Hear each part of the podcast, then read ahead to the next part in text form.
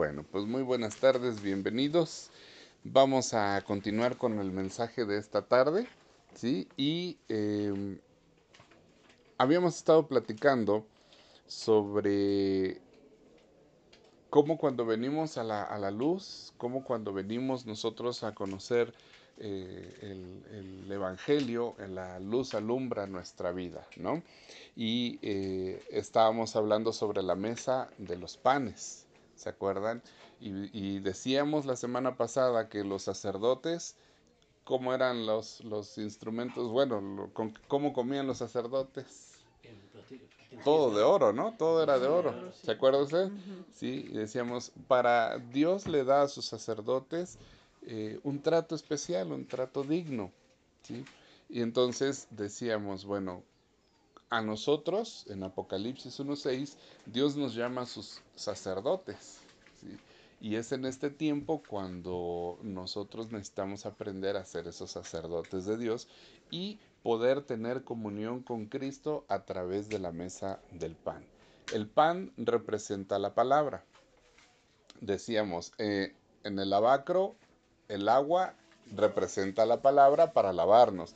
Ahora en el Nuevo Testamento el pan es Cristo y Él es el que nos alimenta. ¿sí? Entonces, decíamos, este, Cristo nos ayuda a través de los cinco ministerios, ¿sí? que son en Efesios 4:11, dice, Cristo mismo le dio dones a la gente, a unos el don de ser apóstoles, a otros el de ser profetas, a otros el de anunciar la buena noticia de salvación y a otros el de ser pastores y maestros.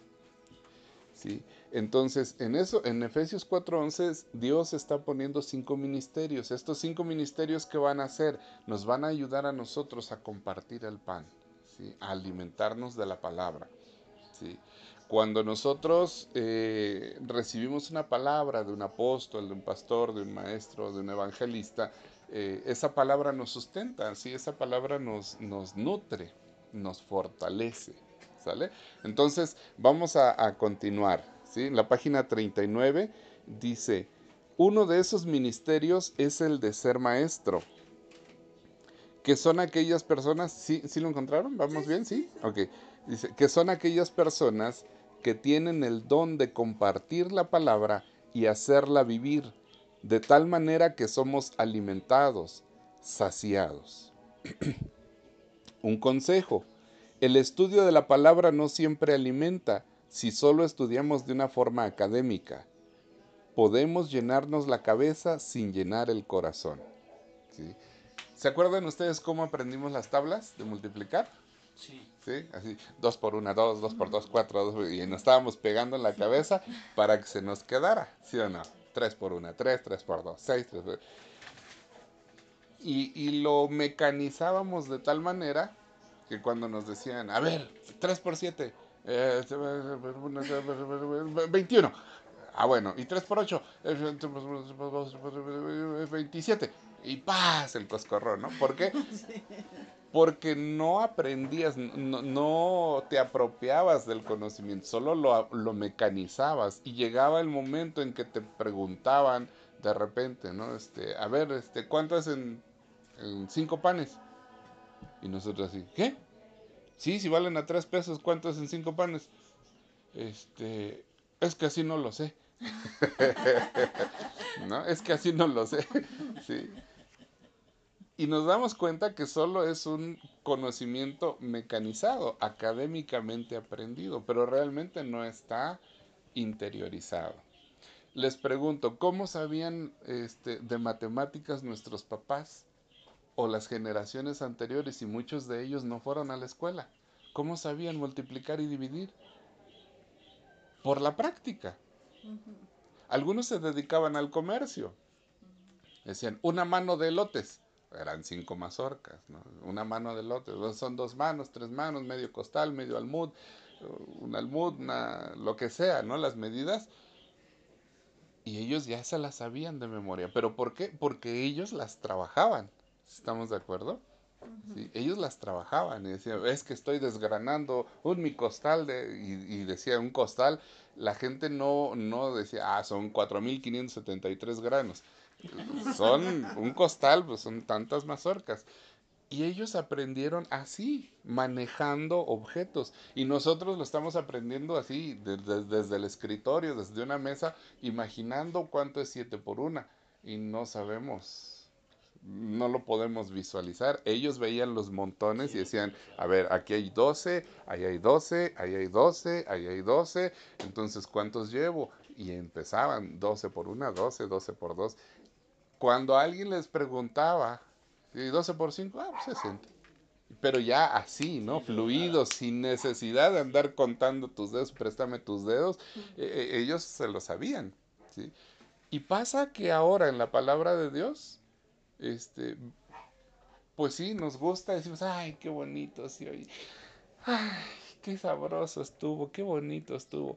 Pero jamás lo volvemos a escuchar, jamás volvemos a decir, a ver, voy a, apropiarme de esa palabra, voy a apropiarme de esa promesa. Por eso es que a veces llenamos la cabeza, pero no llenamos el corazón. Y cuando no llenamos el corazón, ¿qué pasa con la cabeza? Tarde o temprano se olvida. ¿no? ¿Por qué? Porque no lo practicamos, porque no lo, no lo recordamos. Si yo les hiciera un examen de cuarto, quinto de primaria y dijéramos, a ver, vamos a tomar este, los países del mundo, a ver cuáles son las capitales. Habrá quien sí se las recuerde, habrá quien no se las recuerde. ¿Por qué? Porque fue así de Francia, París, Francia, París, Francia, Alemania y, y así, ¿no? Golpeadito para aprendernos algo. Y a veces la palabra de Dios, cuando lo tratamos de aprender así, no pega. Pero cuando la palabra de Dios toca el corazón, ahí es cuando sustenta, cuando ministra. ¿Sale? Entonces, seguimos adelante, por favor. Dice el siguiente párrafo, los fariseos conocían perfectamente bien la palabra de Dios, pero era letra sin espíritu, porque ya no tenían una relación personal con Dios y eran contenciosos. Debemos considerar que no solo es un asunto de conocer el libro de Dios, sino de conocer también al autor. Fíjense, ¿Cómo lo, puedo ejemplificar? Yo quisiera que ustedes se vieran en la etapa de noviazgo, cuando eran novios. Y yo quisiera que ustedes recordaran una tarde, cuando estaban platicando con, su pareja, ¿no? Así como, hola, ¿cómo estás? Bien, ¿y tú? Bien también. Te vine a visitar porque te extraño mucho. Ay, muchas gracias. Yo también te estaba extrañando bastante. Ah, sí, este, yo hoy en la mañana me acordé de ti cuando estaba yo lavando trastes. Ah, yo cuando estaba yo trabajando me acordé de ti. ¿Así son las pláticas? No. ¿Cómo son las pláticas? Sí, ah, ¿verdad? Sí, ¿no? Ay, te quiero, ay, yo también, osito, ay, mi osita, ay, mi corazoncito, ay. ¿Sí o no? ¿Sí o no? Así son las pláticas en las, en las parejas. Les pregunto, ¿quién, quién dice o cómo estudian o qué estudian para decirle cosas bonitas a la pareja. No, Sale del corazón. Sale del corazón. Sí, Sale del corazón. Porque, te pregunto, tú le dices este, una palabra de cariño o, igual que como le dices a tu pareja, le dices al señor de la tienda? No. ¿Por qué? Porque no hay confianza. no hay amor. Pues, ¿no? Lógicamente. Entonces, eso pasa. Cuando nos conocemos la palabra de Dios, cuando nos la aprendemos la palabra de Dios, llegamos y, Padre nuestro que estás en el cielo, santificado, venga tu nombre, en el nombre de Cristo Jesús, amén. Como cuando nos hacían examen de la doctrina. Sí. Tenemos que aprender de memoria todo, no sabemos ni qué estábamos diciendo. Sí, es simplemente una repetición, y ya cumples con un requisito, bueno, ya puedes acceder a otro nivel. Y esto es lo que, lo que hacían los, los fariseos. ¿Se acuerdan ustedes de Saulo de Tarso, que a la postre se convirtió en Pablo? Saulo era una persona que se conocía, el, eh, bueno, el, Antiguo Testamento de atrás hacia adelante y de adelante hacia atrás, de izquierda a derecha, de derecha a izquierda. Sin faltar un punto ni una coma. Se lo sabía así, a cabalidad, porque esa era la instrucción de antes. Los cinco primeros libros de la Biblia se los tenían que saber sí o sí. Desde esa edad ya se tenían que empezar a saber los cinco libros de la ley. Ahora nuestros hijos dicen, ay, las tablas de multiplicar, ay, son muchísimas. Los judíos, desde que tenían cinco o seis años, ya empezaban y se empezaban a aprender toda la ley, los cinco libros de la ley. Y no les estoy hablando de 30 páginas, ¿eh? estoy hablando de un buen bonche de páginas. Y ellos se lo conocían, se lo sabían, y, llegaban a la sinagoga y se sentaban y a ver, y, se empezaba la lectura y ellos tenían que ir grabándosela, grabándosela, grabándosela, a base de repetición. Pero eso no generaba ningún fruto en el corazón. Lamentablemente no generaba ningún fruto. ¿sí? Entonces, por favor, sigamos leyendo. El siguiente párrafo dice, para evitar repetir ese error, podemos convivir con Cristo. Apocalipsis 3:20, se los recuerdo. He aquí yo estoy a la puerta y llamo. Si alguien oye, abre, entraré a él, cenaré con él y él conmigo. ¿Sí? Entonces, es decir, buscar su presencia y pasar tiempo adorándole, convivir. Por eso ponía el ejemplo de la pareja. Imagínense que, este, ¿cómo te fue en el trabajo? Bien. ¿Y a ti? También. Ah, qué bueno, me da gusto. Sí, a mí también. ¿Compraste el gas? Sí, vale 800. Ah, ¿quedó cambio? No. Ah, bueno.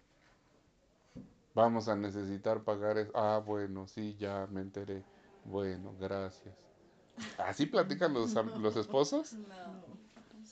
Y entonces ese mismo estilo de plática se lo queremos llevar a Dios. Padre nuestro que estás en el cielo, santificado sea tu nombre.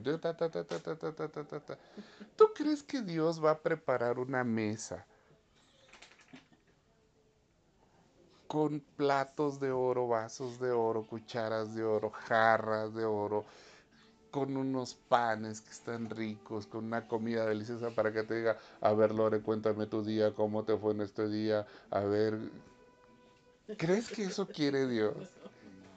O que le digas, Padre nuestro, y, que te vayas de corridito así. ¿Cómo? Yo, me, yo quisiera que ustedes se imaginaran cómo comen con su pareja, con sus hijos, cómo es la hora de la comida. Ah, armonía. Bueno, algunas ocasiones, algunas ocasiones, en otros matrimonios es la hora de los pleitos. Pero fíjense qué impacto tan grande tiene que a veces nosotros trasladamos esa formación de poder compartir el pan, de convivir, lo queremos trasladar así con Dios. Y decimos, ah, es que Dios me tiene que obedecer, me tiene que hacer mi gusto. Y no es así. Entonces, por favor, vamos a seguir porque si no me voy a quedar mucho tiempo aquí.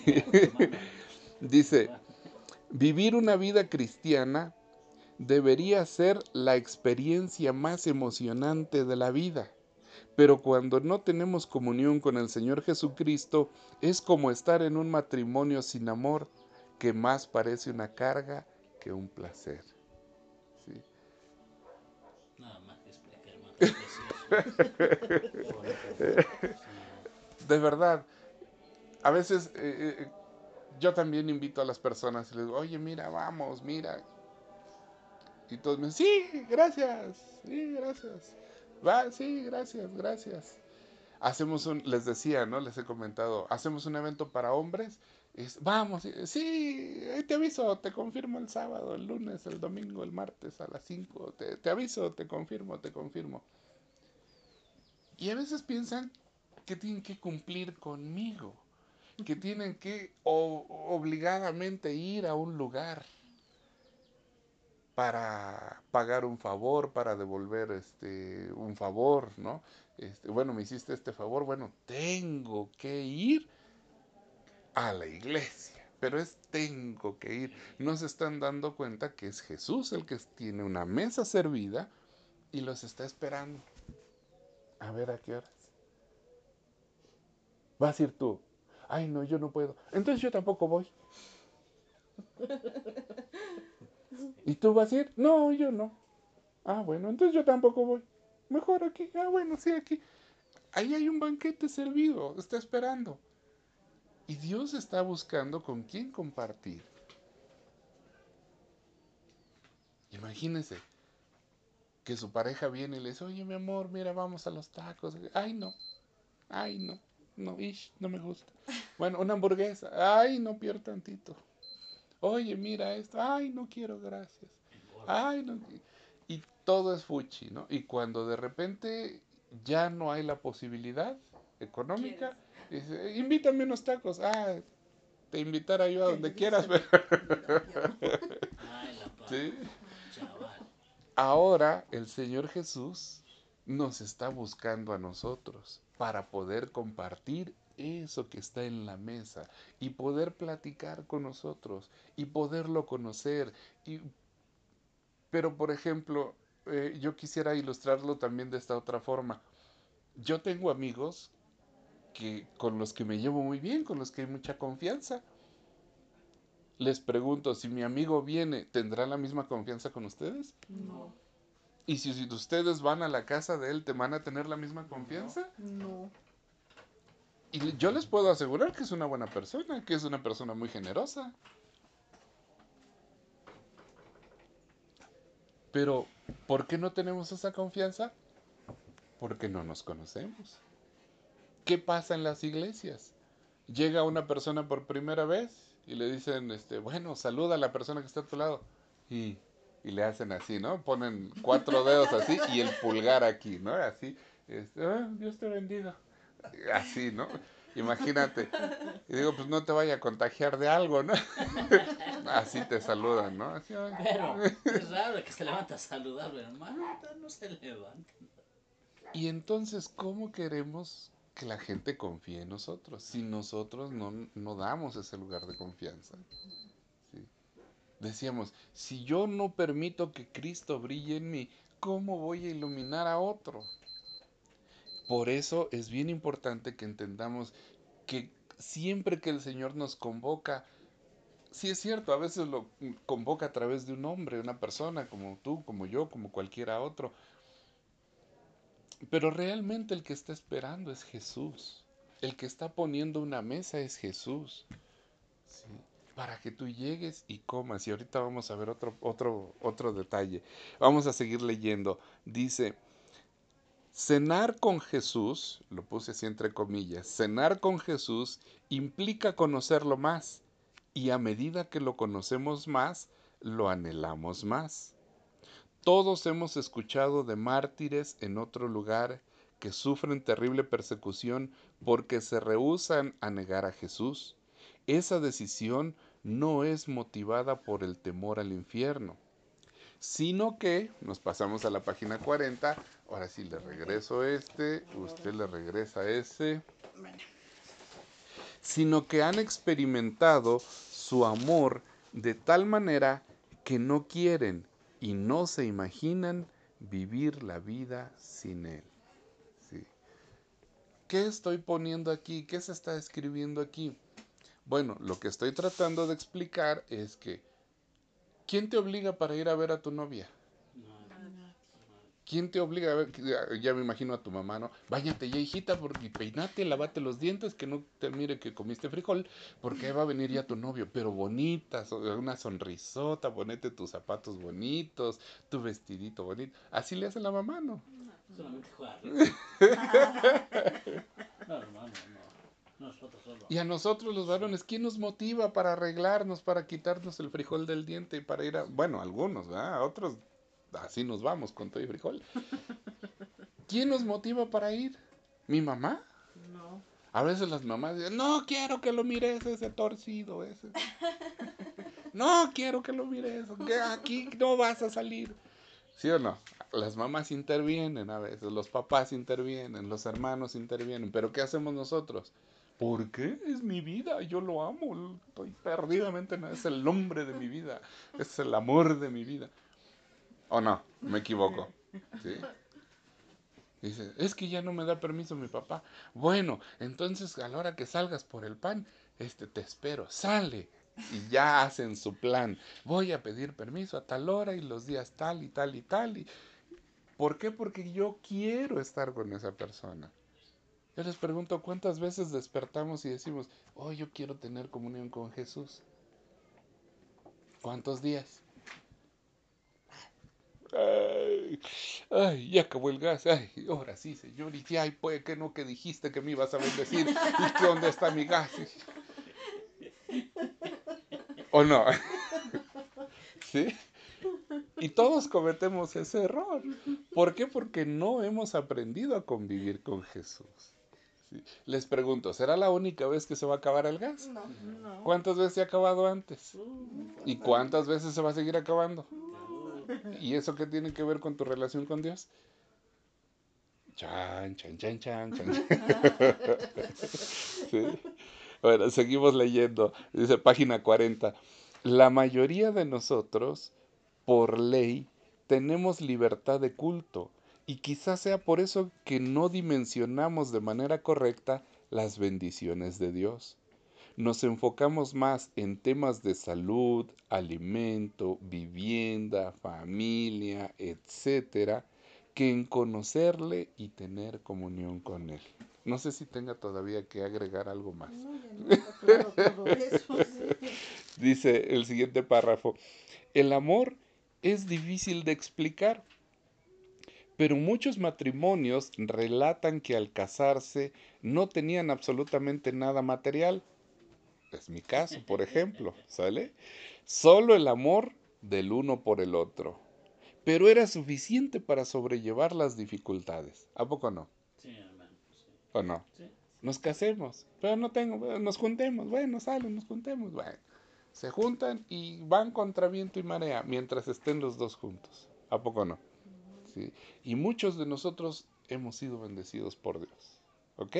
Entonces, este es el tipo de amor que Dios anhela que disfrutemos con Él. Con esa misma confianza, con esa misma intimidad con la que tú le hablas a tu pareja, con esa misma confianza quisiera Dios que tú le hablaras. No sé si logro transmitirlo correctamente bien. ¿Sale?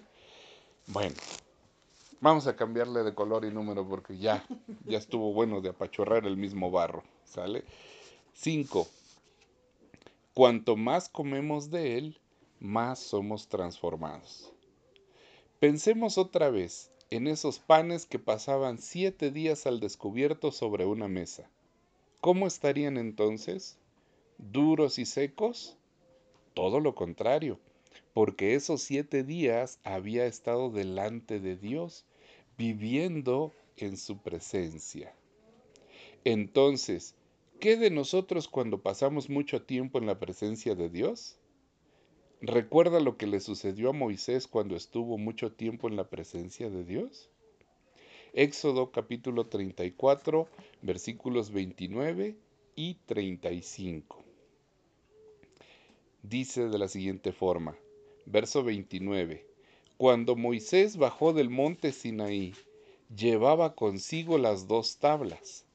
Moisés no se daba cuenta de que por haber hablado con Dios, la piel de su rostro estaba brillando. Del verso 29 nos brincamos hasta el verso 35. Dice el verso 35, como el pueblo veía que la piel de su cara brillaba, Moisés se cubría la cara con el velo y se lo dejaba puesto hasta que volvía a hablar con Dios. ¿Lo encontraron? Sí. Sí, por favor. Cuando Moisés descendió del monte Sinaí con las dos tablas de, piedras, de piedra grabadas con las, con las condiciones del pacto, no se daba cuenta de que su rostro resplandecía porque había hablado con el Señor. De ahí hasta el 35, ¿verdad? Sí, por favor. Y el pueblo de Israel veía el brillante resplandor de su rostro, así que él volvía a cubrirse el rostro con el velo hasta que entraba nuevamente a hablar con el Señor. Amén. Lore, porfa. Sí. Cuando Moisés descendió del monte con las tablas en la mano, no se dio cuenta de que su rostro resplandecía por haber estado en la presencia de Dios. Y el pueblo veía su rostro resplandeciente. Entonces Moisés se ponía de nuevo el velo hasta que volvía al santuario a hablar con Dios. Ok, gracias. Entonces dice, ¿se acuerda usted? Moisés pasó 40 días y 40 noches en la presencia de Dios. Si yo les digo, oremos y ayunemos 40 días, ¿usted qué me dice? ¡Estás loco! No se puede. No se puede. Porque me voy a morir, me voy a desmayar. No se puede. Bueno, la Biblia dice que Moisés pasó 40 días en la presencia de Dios. Y cuando bajó, no se bajó desmayando, ni trastabillando, ni cruzando los pies de hambre. Bajó el hombre con la entereza de que si hubiera subido hace media hora, ¿no? Así bajó. Y no solo eso, su rostro, ¿cómo era? Brillaba, resplandecía. ¿Sí? Y entonces todos lo quedaban viendo así como decir, ay, órale, este sí está, está pesado, ¿no? Este, sí, abusados. Y todos se sorprendían porque decían, él estuvo en la presencia de Dios, por eso le brilla la cara. Por eso está diferente. Algo tiene, no sé qué cosa tiene, pero en su rostro algo tiene. Y eso pasa ahora con nosotros. Cuando tenemos a Cristo, dicen, no sé, te tengo confianza, ¿no? Pero no es confianza, es la gracia de Dios que está en nosotros y por eso la gente abre su corazón. ¿Sale? Pero fíjese, vamos a terminar el último párrafo en la página 40. Dice, es un hecho que las personas que pasan mayor tiempo delante de la presencia de Dios son cambiadas, no de la misma manera que a Moisés, pero su rostro refleja paz, un gozo interior. Ya no son duros ni amargados, sino dulces y agradables. Página 41. En sus ojos hay un brillo especial que es más notable que cualquier defecto físico. Kilitos de más, canas, arrugas, nariz grande, dientes chuecos, manchas en la piel, etc. Tampoco se ve un rostro marcado por la herida del rechazo, porque disfruta plenamente de ser aceptado y amado por Dios. ¿Qué, ¿Qué puse? Está bonito, hermano, sí. Sí. La verdad, a veces nosotros estamos acomplejados, nos vemos al espejo y vemos nuestros defectos. Y decimos, ay no, me va a dar vergüenza que me miren así en la iglesia, en el, la- aquí o allá. Pero una vez que Dios te ha abrazado y que ha sanado tu corazón, tu rostro se transforma. ¿Y esos complejos dónde quedan? Se van. Se van. Se va. Se van. ¿sí? Al Y entonces-. ¿Está, está chueco mi diente? Sí. Pero la gente no se fija en mi diente. ¿O sí? No, no, ya no. porque ya no, ya no me ve- ya no ven mi diente. Ni yo les estoy mostrando mi diente. Ahora yo les estoy mostrando a Jesús y ellos ven en mí algo, ese algo que no saben qué cosa es, pero que tienes algo. Tienes algo. Y no es otra cosa que hemos sido cambiados en la presencia de Dios. ¿Hecho? Leamos Proverbios 17:22, por favor. Dice, la alegría es como una buena medicina, pero el desánimo es como una enfermedad. Eso es en la palabra de Dios para todos. En la versión internacional dice, gran remedio es el corazón alegre, pero el ánimo decaído seca los huesos. ¿Lo encontraron? Sí. Sí, a ver, por favor. El corazón alegre es una buena medicina, pero el espíritu quebrantado consume las fuerzas. Amén. Ya. ¿Sí? Porfa. El corazón alegre es una buena medicina, pero el ánimo, pero el ánimo triste debilita el cuerpo. Ok, el corazón alegre, ¿qué es? una buena Es medicina, una buena medicina, pero el ánimo triste. pero el ánimo debilita el triste debilita el cuerpo. ¿Qué pasa cuando de repente dice la muchacha, ay, lo encontré con otra, me quiero morir? ¿No? ¿Y qué pasa? Deja de comer, la tristeza impacta físicamente. Y entonces dice, ah, sí, tras que tenía yo un diente chueco. Ah, sí, tras que estoy gorda. Ah, sí, tras Sí. que tengo manchas. Ah, sí, que tras que tengo esto, tras que tengo el otro. ¿Por qué? ¿Por qué cuando estaba con el novio era la mujer más feliz, independientemente de cualquier situación física? ¿Y por qué cuando el novio ya no está, volvemos al, al punto inicial? En que sí soy feo y no merezco nada. ¿Por qué? Porque la razón Porque está me aquí. debilitó el corazón. Me debilitó exactamente. El desánimo. El desánimo debilita, no solo en lo espiritual, sino también en lo natural. Sí. Después dice, ay, hijita, peinate un tu poco, míralo, limpiate tu moco. mi-". No, mamá, es que ya no tiene sentido la vida, ya no quiero. Pero mamita, míralo, ahí te vas a encontrar otro tucholenco. No, mamá, es que ese era. Y la mamá así con ganas de meterle un sartenazo porque se debilitó. Se debilita. ¿Por qué? Por una herida en el corazón. El espíritu triste seca los huesos. El corazón alegre, en cambio, es medicina. Sí, parece, Sí. parecía como que es la primera vez que lo escuchamos. Sí, sí, lo hemos escuchado en Entonces, Fontonal nota de La vez. diferencia en eso, hermano, no en los estilos de vida, porque cuando no conocíamos de Dios, hijo, era frustración por todo, por todo era frustración, que por esto, que por el otro, tantas cosas. Ya conociendo a Dios a través del tiempo, nuestra esperanza aquí en Dios, dice, bueno, no tengo una carrera, no tengo un oficio, pero tengo a Dios y le estoy sirviendo y él, a ver cómo le va a bueno. hacer, pero me va a meter, ¿sabe dónde me va a llevar? Pero yo sé que es un buen lugar, ¿dónde me va a llevar? Claro. Así que aquí yo le puse en letras mayúsculas y grandotas. El gozo del Señor es mis mil veces mejor que cualquier cirugía plástica. ¿Sale? Chéquenle, señoras. Chéquenle, señores. El gozo del Señor es mejor que cualquier cirugía plástica. Continuamos leyendo, dice.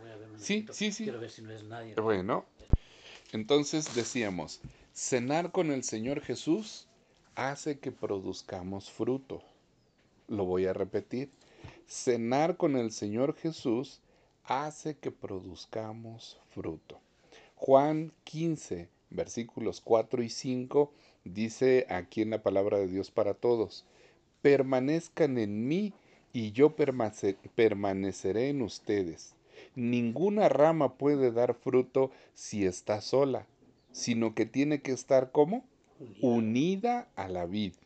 Igual sucede con ustedes, no pueden dar fruto si no se quedan en mí. Si no se quedan En- en mí. Si no se quedan, ¿qué, qué, qué quiere decir Jesús con si no se quedan? Porque muchos nos desanimamos tal vez de, de, y nos vamos Y nos alejamos, y ¿no? nos alejamos de, la, de, de su presencia y de la palabra de todo. Sí. Ah, hoy no me gustó cómo predicó Josué, me voy. Y hay que vea qué hace, a quién le predica. ¿Me está afectando a mí? No, No, no. no. Hoy no quise, ah, pues no voy. Está- ¿Estoy perdiendo yo? ¿A mí me está afectando? No. Quien está perdiendo es aquella persona que se aleja pensando que me está haciendo el daño a mí, pero realmente él es el que se está apartando de la vid verdadera. Sí. Dice el verso 5, yo soy la vid y ustedes las ramas. El que permanece en mí y yo en él, producirá mucho fruto, pues separados de mí, ustedes no pueden hacer nada. Yo les pregunto, ¿en su matrimonio tienen fruto? ¿Físicamente? Sí, nuestros hijos. Sí. ¿Yo solito puedo dar hijos? No. ¿Una mujer solita puede dar hijos? ¿Qué tiene que suceder? Tienen que permanecer juntos, en este caso, mantener intimidad para que puedan venir los frutos. ¿sí? Pero no solamente se trata de los frutos biológicos. ¿Qué otros frutos podemos ver en un matrimonio? Los valores. Valores, otros. ¿Valores como cuáles? mm, el amor, la educación, buenos hábitos. ¿Qué pasa? Te interrumpo. ¿Qué pasa cuando, por ejemplo, no hay, no hay comunión esposo y esposa? Y hay mucho choque. ¿Quién se encarga de educar a los hijos? Amigos. Cuando, cuando, cuando hay mucho choque, A veces se descuidan los hijos cuando hay mucho choque. Los y- abuelos. y- y- Otra gente. y cualquiera puede Cualquiera, intervenir sí. en los hijos, Cualquiera, sí, ¿o no? sí. ¿Sí? ¿Por qué? Porque la mamá dice una cosa, el papá dice otra cosa. No le hagas caso a tu mamá. ¿Qué le vas a hacer caso a ese? ¿Qué- ¿Qué le estás diciendo a mi hija? ¿Qué le estás diciendo a mi hijo? Y hay una orden y una contraorden, una orden y una contraorden, una orden. ¿Quién educa a los hijos? Nadie. Nadie. Después ellos dicen, ah, bueno, pues, mamá, quiero unas sabritas. No tengo. Papá, quiero unas sabritas. Que te dé tu mamá. Dice que no tiene. ¿Cómo no va a tener si le di dinero? ¿Quién educa a los hijos? Si no se va con los abuelos. ¿Sí? Por decirlo menos, ¿no? Y cuando no, pues es la calle la que los va influenciando. Entonces, es bien importante permanecer. ¿Por qué? Porque cuando se permanece tanto en el matrimonio como en Cristo, hay fruto. Si no se permanece, no hay fruto. ¿Vale? ¿Seguimos? Este creo que todas las versiones están muy, muy, muy sí. semejante, ¿sale? Vamos a seguir leyendo entonces. Dice, tenemos que mantenernos conectados, lo puse aquí entre comillas. Tenemos que mantenernos conectados con la fuente de vida para poder producir fruto. Hay diferentes clases de fruto que podemos producir. Compartir a otros sobre lo que hemos aprendido de Dios, por ejemplo. Frutos de arrepentimiento. Y aquí le puse cambio de conductas negativas por positivas. Y les quiero comentar por qué puse eso. Yo le puse, había puesto originalmente cambio de conductas. Pero después me quedé pensando y digo, una persona que toma, deja el alcohol pero agarra el cigarro, ¿dónde está la mejora? Ninguno, porque ¿Hubo cambio? No. Sí. Hubo cambio de. Solo de, de hábito, De hábito, ¿no? Pero hábito. no hubo un impacto positivo. No, dejó uno Sí. de otro. Deja el cigarro y se pone a apostar. ¿Hubo mejora? No. ¿Hubo un cambio en el hábito? Sí, porque dejó de hacer una cosa, pero cambió por otra. Por eso puse un cambio de conductas negativas por conductas positivas. Ahí es cuando vemos fruto. ¿sí? Ahí es cuando de verdad ya vemos el fruto, cuando ves el cambio en la persona. Dice, acompáñeme a leer por favor Gálatas capítulo 5, versículos 16 y luego nos brincamos al 22 y 23. Dice el verso 16, por eso les doy este consejo. Dejen que el Espíritu guíe su vida y no complazcan los deseos perversos de su naturaleza carnal. 22. En cambio, el Espíritu produce amor, alegría, paz, paciencia, amabilidad, bondad, fidelidad, humildad y dominio propio. No existe ninguna ley en contra de estas cosas. ¿Sí lo encontraron? Sí. Sí, por favor, alguien. Por eso les digo, dejen que el Espíritu Santo los guíe en la vida. Entonces no se dejarán llevar por los impulsos de la naturaleza pecaminosa. La naturaleza pecaminosa desea hacer el mal, que es precisamente lo contrario de lo que quiere el Espíritu. Y el Espíritu no, nos da deseos que se oponen a lo que desea la naturaleza pecaminosa. Estas son dos fuerzas, luchan constantemente entre sí entonces ustedes no son libres para llevar a cabo sus buenas intenciones. Y se va hasta el... 22 y 23. Bueno, ya le- leí también el 18. 17, ¿verdad? 22 y 23. Sí, En cambio, la clase de fruto que el Espíritu Santo produce en nuestra vida es amor, alegría, paz, paciencia, gentileza, bondad, fidelidad, humildad y control propio. No existen leyes contra esas cosas. ok. Entonces, este, Lore, ¿lo quieres leer, por favor? Sí. Así que les aconsejo que, que vivan por el poder del Espíritu. De esa manera no obedecerán los deseos de la naturaleza pecaminosa. En cambio, este fruto que es el Espíritu produce en, produce en nosotros amor, gozo, paz, paciencia, benignidad, bondad, fidelidad, humanidad y dominio propio. No hay ley que condene estas cosas. Ok, gracias. Entonces, ustedes han escuchado a personas que dicen, es que así soy y no puedo cambiar. Sí. ¿Lo han oído? Sí. Y cuando yo escucho eso, digo, ah, aquí hay una persona que prefiere abrazar su carne, que prefiere abrazar su carácter a abrazar el Espíritu Santo. ¿Por qué? Porque dice el verso 16, así que les digo, vivan por el Espíritu y no seguirán los deseos de su naturaleza pecaminosa.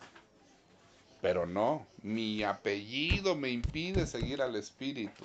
Por mi apellido voy a seguir siendo Aguilar López. ¿Sale?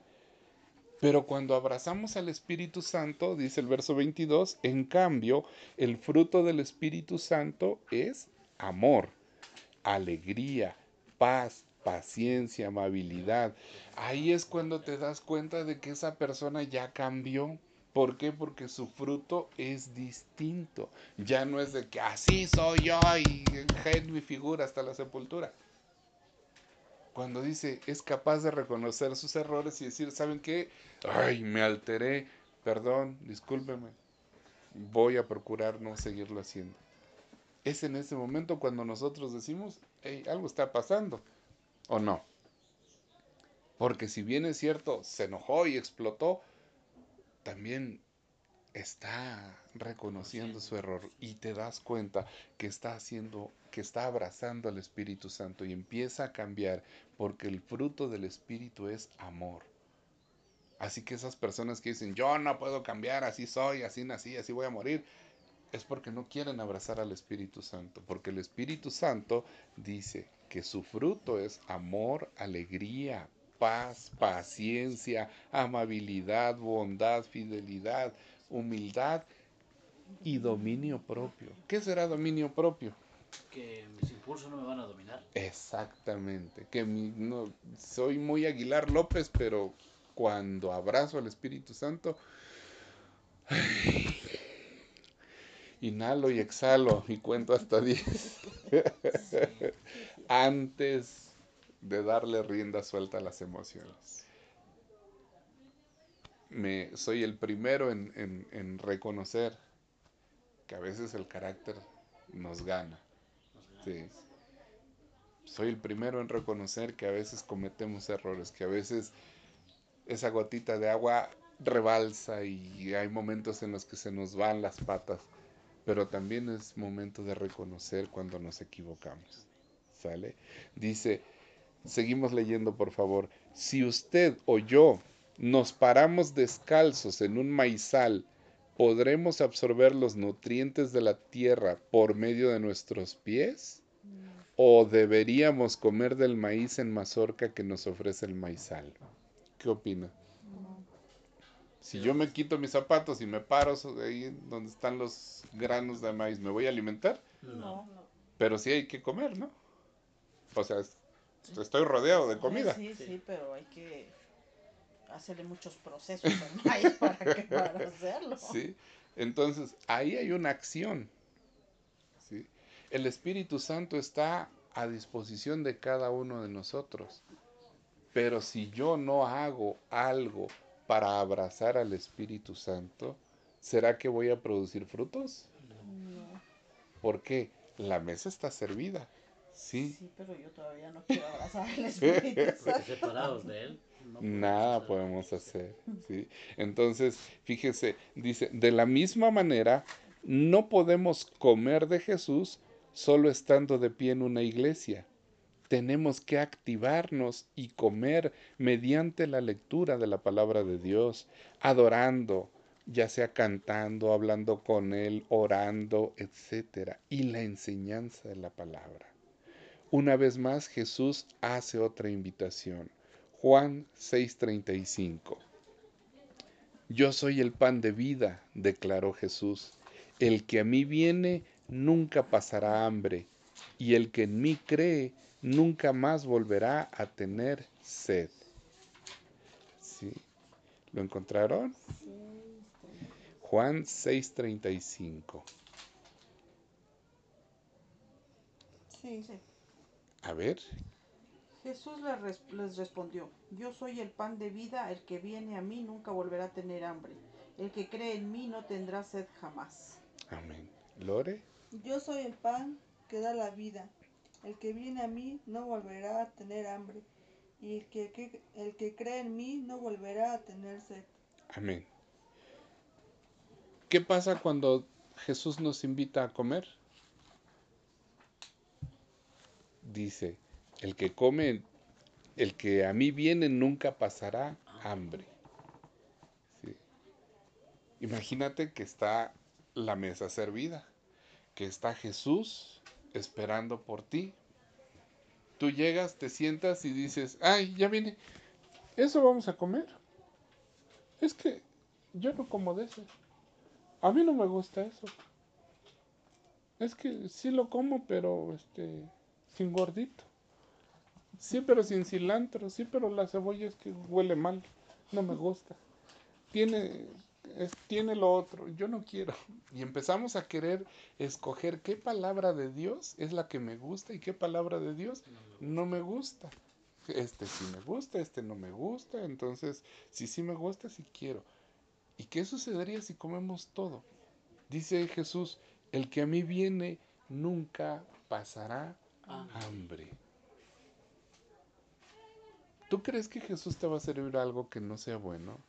¿O algo que sepa feo? Que digas, porque acuérdate que dice Apocalipsis 3:20, entraré a Él y cenaré con Él y Él con conmigo. Quiere decir que vamos a comer los dos de la misma comida. Pero a veces no muy nos agrada eso. ¿Sale? Entonces, sí, por favor, tome el tiempo necesario para comer de Jesús y convivir con Él. Si hace esto, estará listo para el siguiente mueble del tabernáculo. Amén. Vamos a dejarlo hasta ahí. La próxima semana continuamos. Bueno, Dios los bendiga.